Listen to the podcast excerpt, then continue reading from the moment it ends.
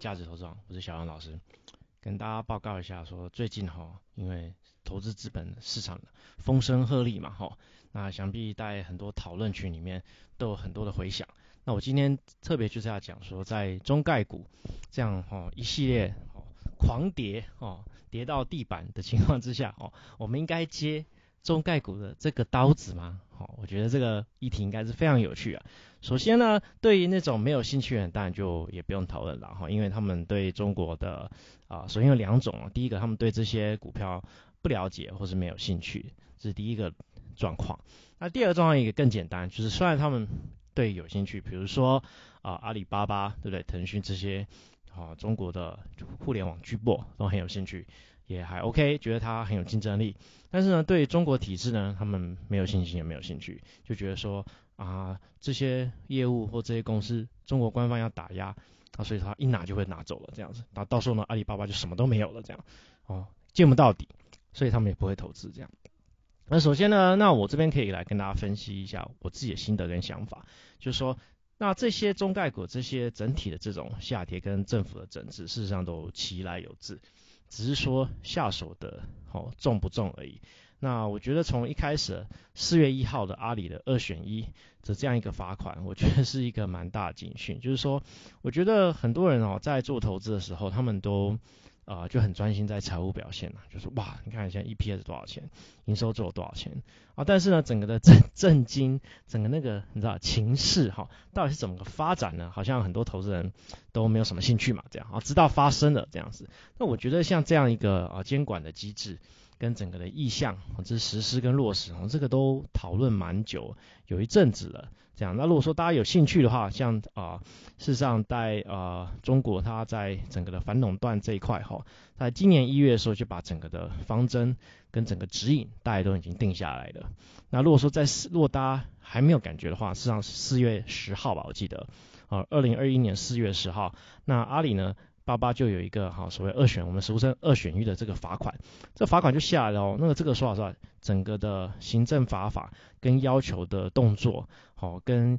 要求阿里改善的状况，还有他罚款的金额哦，上都还蛮高的。我相信这样应该可以给很多有类似状况的这种，就是独占独霸哦，对压迫供应商的这种一些 类似的互联网的一些哦巨擘啊，都应该有非常大警惕的效应。所以说，对啊，投资人应该在整个的，我是觉得说政治的这种情势当然是很难预估啦。但是呢，我也直接跟大家分享哈。你只要投资大公司，哈，只要是你想投资大公司，这种政治的情势跟氛围，我看你大概是很难去避免它的，哦，不管是在中国，哦，在美国，在台湾也是嘛，对不对？在美国，大家对 FANG 也是有很大的一些。哦，对不对？不一样的一些指引跟索引，对，像亚马逊啊，它对于它一直都没有缴税的情况，对不对？还有它碳排放啊，对，还有它的一些货物的运输啊，哦，大家应该应该大家都知道，亚马逊很多作为在美国都很有争议吧？哦，我相信我我我一直是推定，很多人对不对？口口对不对？嘴巴对开口念亚马逊，闭口念亚马逊，我相信大家对亚马逊的优缺点应该都。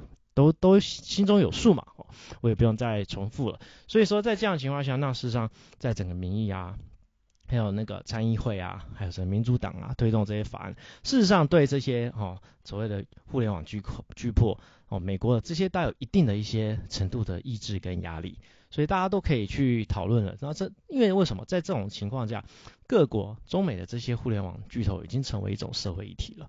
哦，甚甚至你去一些哈所谓的一些比较哈非盈利事业的单位里面，他们都会针对互联网的一些巨头，他们都会有一些好一些出一些报告书，这样大家有兴趣都可以去看。好，好，我们再回来说，那这样的目前为止中概股哈这样情况之下，那我们身为一个价值投资人，要怎么去看待中概股这种暴跌的状况？好，要怎么去想这件事情？那首先我讲一个。东西讲一个状况，就说在大概今年也是五六月吧，哦，大概我们就听到一些，哦，就是因为在美国的价值投资大咖，他们会会纷纷会宣报他们十三 F，所谓十三 F 就是每一季要申报，就是你的基金公司到达一定的资产规模，你就要申报你的持股总和，所以说一般来讲我们就会。有兴趣的就会这样去跟单，好，大家理解跟单就是，好，这些人买什么就跟着买什么，好，那这样情况是这样呢，这样蒙格最有名就是我们巴菲特的好朋友哦，查理蒙格先生，他呢首次进场阿里巴巴，当然还有李路吧，还有一些啊像我喜欢的印度的价值投资人哦 b a r b r l 他也进场了阿里巴巴，那也许呢他还会再讲更多，他也会在他有讲说他还会再买更多。那这样情况之下，大家会不会有一种想法，就是说，哎，为什么这些价值投资大咖纷纷进场阿里巴巴？那大家可以想一件事情，还是说你纯粹只是跟单跟风这样子？那我个人呢一种推推想哦，但我相信这，嗯，你也知道这个巴菲特蒙格很少会讲他为什么投资一只股票嘛，但是我们没办法，我们投资人还是要稍微去推敲一下。我个人想法就是，因为阿里的成长的曲线。好，跟之前的亚马逊比较像。好，那亚马逊目前的状况大概是可以做四千亿左右的生意，哦，四千多亿生意。那呢，它的市值已经来到一点三、一点四、一点五兆了。哦，这是很可怕的规模。那它呢，有时候爱赚钱不赚钱。哦，那但是营业现金流也很可怕了。哦，大概也是三五百亿左右。哦的营业现金流，那当然很可怕，对不对？那加上它有它的云端伺服器 AWS。这业务也是做起来了，而且并且在整个的市场的市场占有率是非常大的。那目前为止，你去对标中国的互联网巨头，大概就是阿里巴巴最像啊，因为它有很繁复的电商系统，很完整的生态，对不对？它有它的阿里云，所以说呢，就蛮听到就说啊，阿里云的价值这个是无穷无尽，知道潜力完全没有被释放。那对标现在阿里巴巴市值大概是四千多亿，对不对？赚个两百多亿好了，三百亿也可以，这样大概是这样的水位，对不对？市值四千多亿，那想说哇，四千多亿的市值，那你这样拼命成长，尤其是中国人口的数量，对不对？跟所谓以后的这些有财富的人口哦，更一定比美国更多，这样发展下去，亚马逊迟早到底。但阿里巴巴呢，还正在发展当中，于是它阿里云哦，将来发展无可限量，所以呢。我个人做个小结，他们会买阿里巴巴，完全就是在弥补哦，他们之前没有买到亚马逊的遗憾这样子。哦，好了，当然以上纯属猜测哦，不然我也不知道为什么他们买阿里巴巴。好，那开个小开一个小玩笑，但是大家可以理解到说，呃，一定有一定的基础逻辑啦。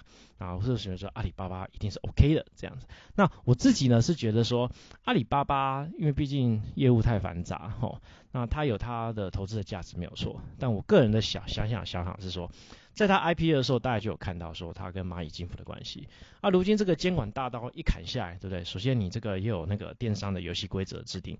第二个又有你对蚂蚁金服杠杆的限制，那所以说对阿里巴巴讲，它是阿蚂蚁金服的成长的这块预期，等于就是没有了这样子。那你说它的云伺服器业务呢，以后可以真的就像亚马逊这样发展吗？我也是持怀疑态度，因为呢这些讯息啊，还有这些资料，有可能中共。的这些国家单位、国家信息部有可能他都要接受，而且到时候如果他又变成一个类似哦，在这种云伺服器 IaaS 这样的一个哦，造成一个类似垄断情况下，也有可能他们还是会开刀。所以我倒是认为说这种情况要持续去关注。哦，当然你可以用这样出发点去去出发去投资。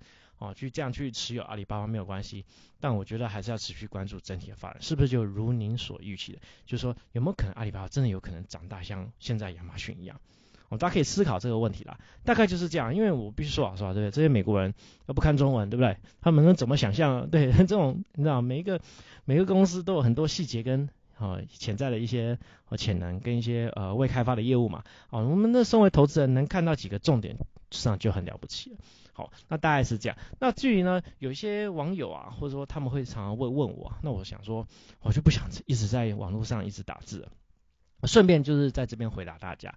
他们就想说，哎呀，如果现在投资这些在美股上市的中国公司啊的 ADR，那他万一他们下市怎么办？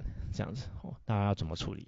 那我觉得很简单，现在这一波所谓中概股的 ADR，就是在叠这种下市的可能性，也就是因为说。就是有可能他有下市，所以才杀得到这些法人的筹码。哦，我相信这一波。对不对？领跌有没有？大家有没有闻到法人的尸体的那种味道了嘛？对，所以一定是有这样可能性的。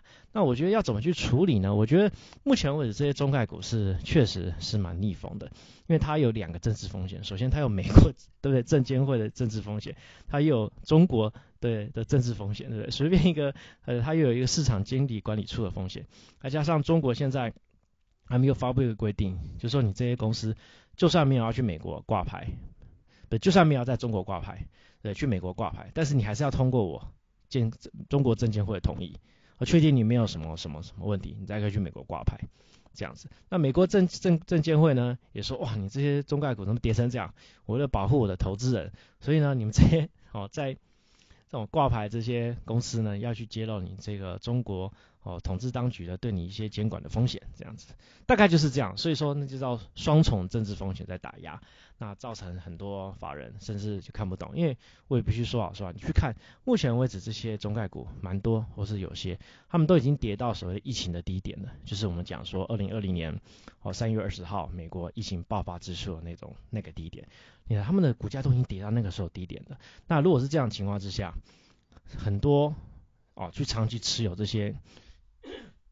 很多美国哈法人机构去长期持有这些好中概股 ADR 的，可能都突然变得没赚钱了。我相信大家压力都很大吧，对不对？你怎么可能对长期嘴嘴巴讲长期持有，对不对？哇，多好多好多棒多棒，就长期持有三年，突然一个一个礼拜的工作日，对不对？就把你这三年。的获利全部跌掉，对不对？啊，当然最后知道引起所有的系统性风险，大家就疯狂疯狂杀出嘛。所以大家可以理解到，目前为止中概股大概就是这样子，它的筹码市场还蛮乱的。所以可以理解到整个他们为什么会这样，因为大家投资都有一个压力嘛。对，这些基金它有压力啊，它有它后面的投资人的风险。你看他们后面很多人就说，哎，你干嘛没事去投资这些中国公司啊，对不对？搞什么啊？又有监管的风险，又有下市的风险，对，搞到现在又还不赚钱。哎，拜托你不能投资一些对呃云端概念股吗？对，不能投资一些很嗨很夯的股票吗？这样子，干嘛投资这些中国公司啊？所以说，大家可以理解哈，这种中国公司现在在美国的哦基金界已经成为一种不欢 不受欢迎的一种 角色了，这样，所以他们纷纷拔党哦，甚至甚至他们有些就是像美国嘛的政府就是纷纷从这些 ETF 啊，还有指数基金啊开始就说啊，你中国这些公司啊 ESG 什么责任投资哦，你们这 ESG 哦不道德哦呃什么有国违反国家安全之余，所以呢规定哦像规定名称把某些大公司从那个 MSCI 的指数给它剔除，这样的哦，大概就是这样。是啊你不觉得果然是不要脸？哦，我跟你说，果然就是有一些方法了啊。所以造成一些指数基金，像 iShares，对不对？像这种到付、SND，对不对？他们都会有一些压力，变得像无缘故要把一些特殊的情况、哦特殊的状况，把这些中国公司从指数中剔除掉。这样子好，大家可以理解吧？所以说，你说什么 benchmark 什么指数多了不起，还不是充满浓浓的人为因素啊？是不是？对不对？那为什么要剔除呢？对不对？这是第一点。第二点，你说什么恐恐怕有违反国家安全，恐怕有违反国家安全，那只是一种想法而已啊！你要有事实跟证据啊，你才可以去拿掉啊！我相信在西方世界这样的一个民主的国家，对不对？证据是一件非常重要的事情吧？任何人，对不对？在没有证据之前都是无罪的。嗯，好了，没关系，我这我觉得再讲就不受欢迎的，因为这涉及到这种中美贸易大战嘛，对不对？所以就不需要证据嘛，就可以做任何事情。好，所以回过来，那这样怎么去选择呢？我觉得很简单啦，像好，我就讲阿里巴巴好了，因为它有所谓的呃港股上市嘛，对不对？它有在香港上市啊，那所以说我觉得如果大家在去投资它的 ADR 美股的话，觉得有风险的话，那就你就不要去投资所谓的美国这边，好，你就去投资香港这边就好啦。至少你看，你投资美国这边，中国的监管风险你也是避不掉嘛，对不对？但是呢，美国的监管风险，对不对？外国责任法 PCLB，对不对？要揭露会计财务报告，对不对？哦，直接揭露，这样这些情况你可能都避免不了。但是如果说你就去买它香港的，那整个状况一定会比较好，流动性也会比较好嘛。所以我会觉得说，对于这种双挂牌的这样公司，那就不要去买美股，买港股就好了。好，那如果说买港股，你会牺牲什么？首先就要看这些公司它再怎么挂牌。首先，它是拿老股去香港挂牌，还是拿新股去香港挂牌？那这会影响到什么？影响到你所谓投票权跟你的所谓的流动性。那我必须说老实话，对诸位投资人来讲，你觉得流动性有差吗？哦，不好意思，我直接想，如果你是随随便便就要买卖几亿的话，那当然是这流动性当然有差了哈。但如果说这您的您的交易金额不会超过一千万的话，我真的觉得还好，不要去想这个了。第二点呢，就是所谓投票权，投票权这个问题，说老实话，你真的那么在乎吗？请问诸位投资人。你去持有这些公司，你什么时候行使你的投票权呢？或者说您觉得你的投票权真的很重要吗？对，加上这些中国的这些互联网公司，他们基本上都是所谓 d u list，对这种所谓的啊 d u construction，就是双双层的这样一个股权结构，啊有分 A、B share 的，所以说有可能他啊原始股东他持有的股份大概是二十七趴左右，但是呢他 A 加上他 B 股，哦，这种一股等于十股投票权的话，对不对？所以他这种情况造成他拥有的投票权超过六十七趴，哦，这种公司比比都是哦。所以呢，这样情况，请问一下，那您觉得您实施你的投票权有很重要吗？对不对？任何一个议题，反正他只要使出他所有投票权，我相信都是，哦，都是过半，对不对？过半嘛，不用讲啦。所以呢，我就觉得这些都没有什么差，那就是这样子。那至于呢，也有人问为什么这些？中国公司，他说：“小杨老师，为什么我看到这些中国公司那么大咖？你知道像什么滴滴啊什么的，最近都也是跌得跟狗一样哦，被监管就说不准 A P P 都下架了。为什么他们要去美国上市啊？对不对？很奇怪啊，去中国上市不就好了吗？哎，这个您就不懂了。这个我来跟您说明一下，各位投资人，你也知道，很多中国的企业家走到后面都有可能跟中国共产党有一些摩擦。”你知道吧？就有一点点摩擦。那这样情况之下，如果在 A 股上市套现之后呢，那人民币赚了五百亿又怎么样？赚了三百亿又怎么样？对不对？到时候共产党的国税局说你欠税，那你不是一毛钱也留不下来吗？所以呢，在这样情况下，他们好，你要狡兔有三窟，对，要想到这样情况，所以呢，就想办法把他的公司直接带到美国上市。在美国上市的话，你就可以套现，套现就是收你，你就可以让你这些有钱人的儿子，对不对？在美国留学啊，由儿子去接收好卖股的这些现金了。